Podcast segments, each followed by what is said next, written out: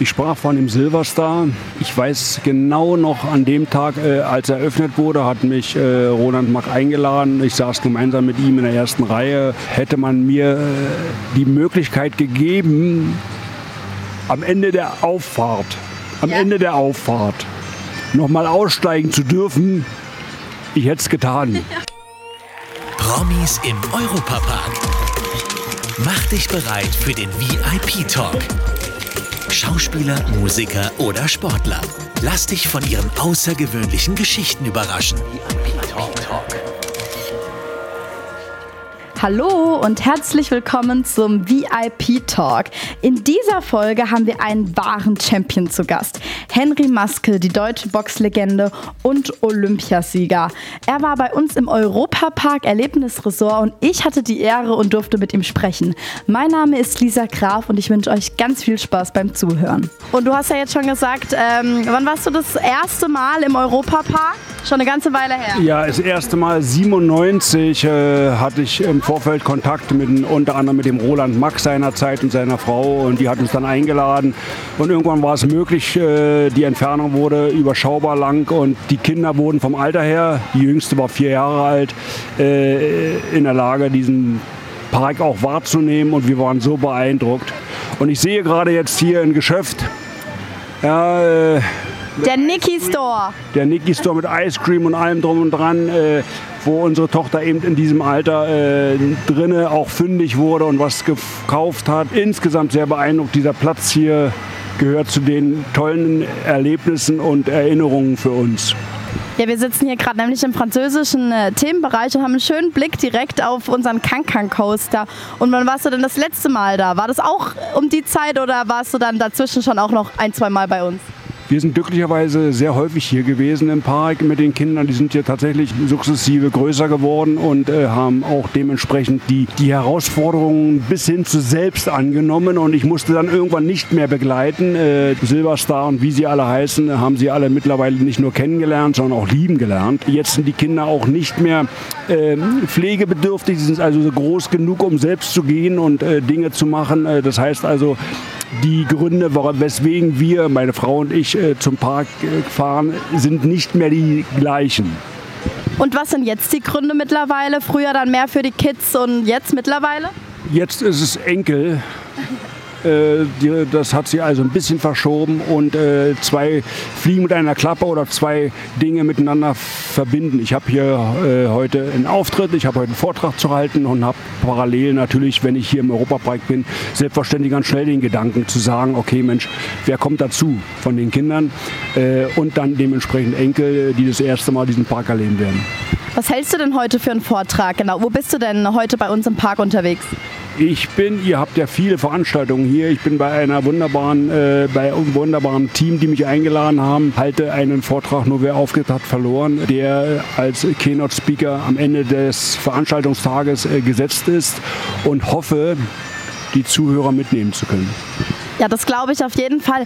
Hast du denn persönlich auch eine Lieblingsattraktion im Europapark? Ich sprach von dem Silverstar.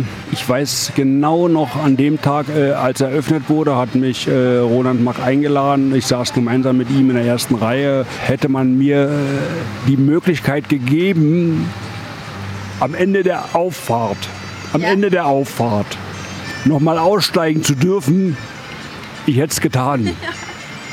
Ich sag immer bei der Silverstar, also ich habe das jetzt auch schon in ganz vielen Podcasts erwähnt, die Leute, die zuhören, die sagen jetzt, ach, sagt sie das schon wieder, aber bei der Silverstar ist wirklich das Schlimmste das Hochfahren, weil das baut so den Adrenalinspiegel auf und da wärst du vielleicht bei der Bluefire ganz gut aufgehoben, weil da bist du ja so schnell oben, da merkst du gar nicht mehr, wenn du ganz am Ende bist. Also da, da bist du schon oben, da schon zu spät dann.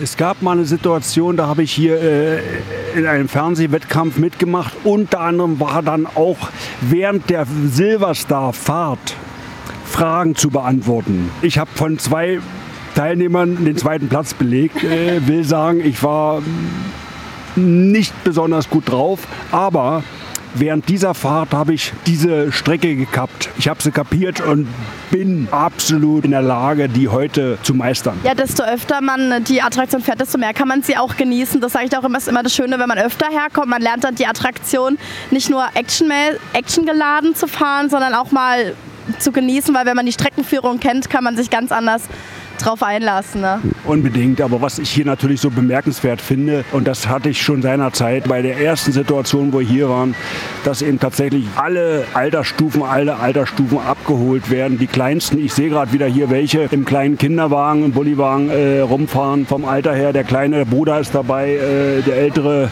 hat natürlich schon mehr im Auge, aber der kleine wird hier definitiv abgeholt mit vielen Attraktionen besonderer Art, die auch meine Frau liebt, denn sie ist nicht ganz so eine mutige und liebt es dabei, dabei zu sein. Ja, und du hast ja auch gesagt, du warst schon mit deinen Kindern da, mit, mit Enkelkindern und auch mal nur mit deiner Frau. Also man sieht wirklich, dass man wahrscheinlich mit jeder Altersklasse was machen kann und das ist ja auch so ein bisschen der Ansporn. Dein Tag im Park. Wir haben immer am Ende von unserem VIP-Talk so eine, so eine Kategorie, so eine kleine Frage, die würde ich dir jetzt auch gerne stellen. Und zwar, wenn du einen Tag bei uns im Park arbeiten dürftest, was würdest du dir da aussuchen? Ich glaube, ich würde in die Gastronomie gehen. Ich glaube, ich würde die Menschen, die die Zeit nehmen, um mal ein bisschen sich zu erholen von den wunderbaren Erlebnissen und Ereignissen und Eindrücken, die würde ich, die würde ich abholen und dann ihnen das Gefühl vermitteln, dass sie sich hier Zeit nehmen können, dass sie sich Ruhe nehmen können mit einem Eis oder einem Kaffee oder nur ein Wasser und äh, ihren Kindern zuschauen, die ja dort auch in der Gastronomie immer wieder noch was finden, wo sie sich ablenken dürfen. Ja, und das, äh, an dem Platz natürlich wäre das ja optimal. Also vielleicht sehen wir dich ja mal hier bei der Gastronomie äh, den Besuchern einen Kaffee ausgeben oder so. Und dann bedanke ich mich ganz arg bei, bei dir für den wunderschönen VIP-Talk. Vielen Dank, Henry. Ich sage auch vielen Dank. Und das war es auch schon wieder mit unserer heutigen Folge des VIP-Talks. Diesmal mit Henry Maske. Ich hoffe, es hat euch genauso gut gefallen wie mir. Hört auch in unsere anderen Podcast-Formate rein und bis bald. Ciao. Das war der Europapark Podcast VIP Talk. Abonniert diesen Podcast und hört auch in unsere weiteren Europapark Podcast Formate rein. Auf VJoy und überall, wo es Podcasts gibt.